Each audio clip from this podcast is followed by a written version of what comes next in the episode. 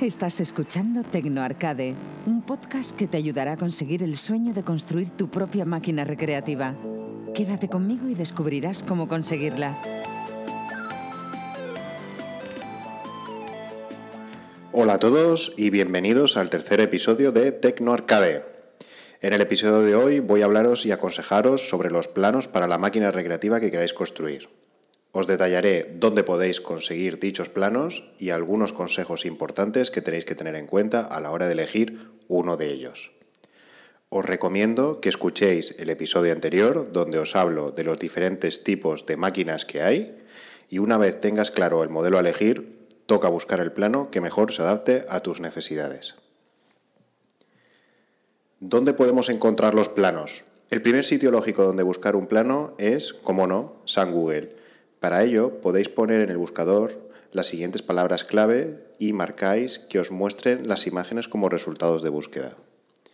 Para máquinas tipo upright, es decir, las típicas máquinas recreativas altas de los salones de los recreativos, podéis poner las siguientes palabras claves.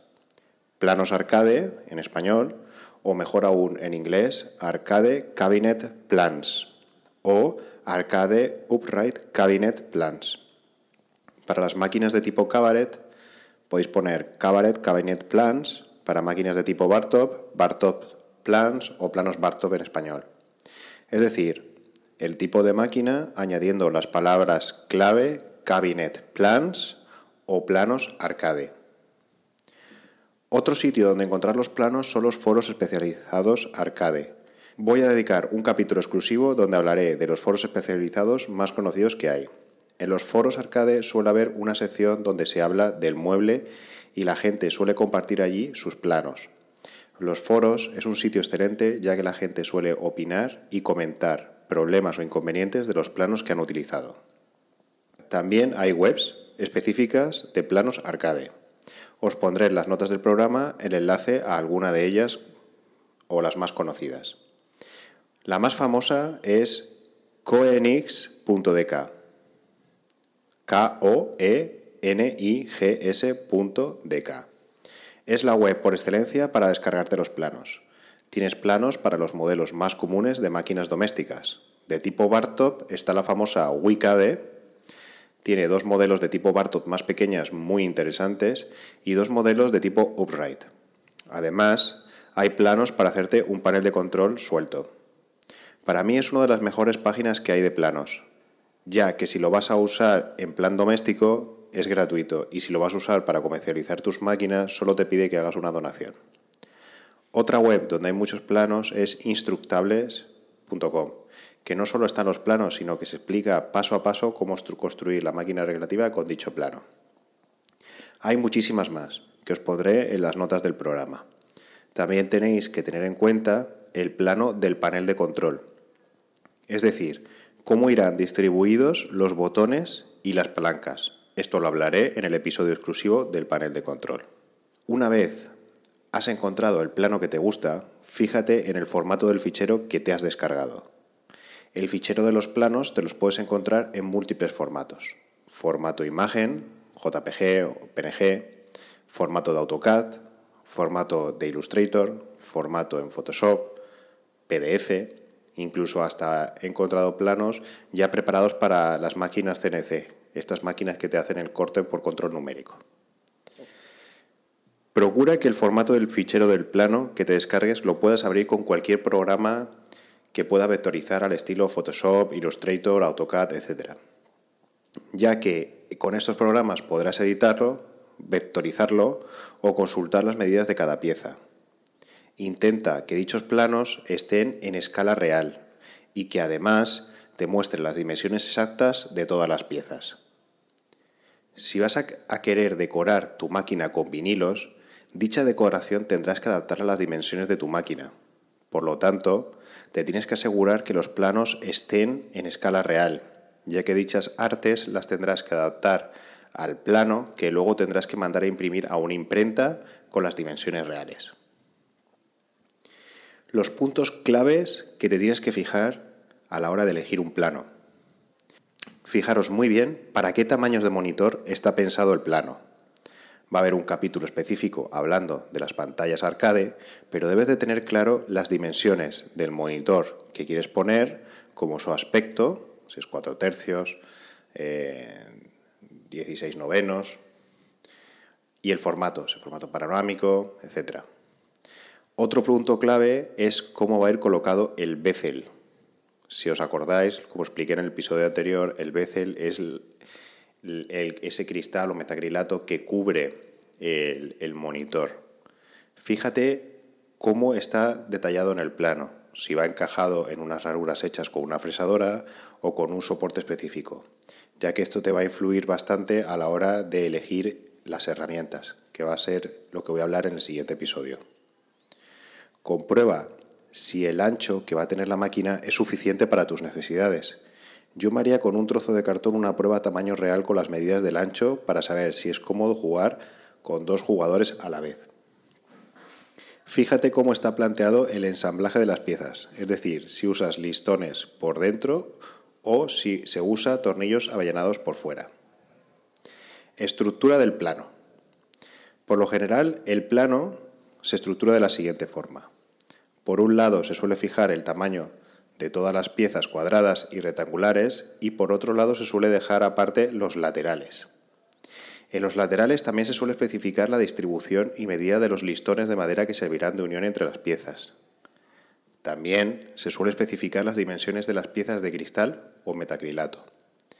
Hay que intentar cuadrar todas las piezas de la máquina en el plano para aprovechar el ancho y el alto de las planchas de madera y metacrilato y así ahorrar lo máximo posible en costes de materiales. Con respecto a los laterales curvos o rectilíneos, en el caso de máquinas arcade grandes de tipo upright, aconsejo laterales rectos y sin curvas, ya que las distancias de corte son más largas. En máquinas pequeñas estilo Bartop se puede hacer sin problemas cortes curvos, pero recomiendo buscar planos con todos los cortes rectos para realizarlo lo más preciso posible y con el mínimo margen de error y coste. Modificaciones o adaptaciones posibles en un plano. Una adaptación sin mucho impacto en un plano es modificar el ancho de todas las piezas menos la de los laterales.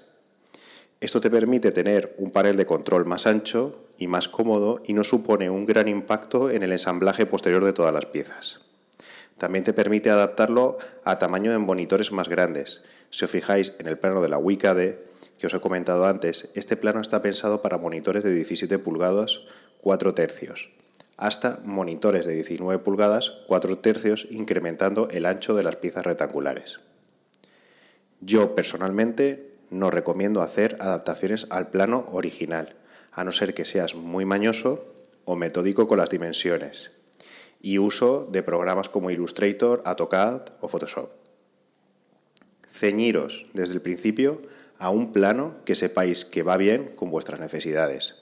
Antes de modificarlo, buscar otro que se adapte mejor a lo que buscáis. Si eres muy mañoso con el diseño y quieres innovar, sin duda intenta hacer algo diferente o adáptalo a tu gusto. Bueno, esto ha sido todo por hoy y en el próximo episodio hablaré de las herramientas necesarias para construir la máquina. He añadido una nueva sección en mi blog que la he llamado tienda en ella iré poniendo enlaces a las herramientas y componentes que voy a hablar en los siguientes episodios. Suelen ser enlaces a Amazon con mi cuenta de afiliado. Si vais a comprar una herramienta y quieres contribuir con este podcast, pincha en ese enlace. A ti no te va a costar nada adicional y yo recibiré un pequeño porcentaje si compras el producto. Muchas gracias por escucharme y nos vemos en el próximo episodio.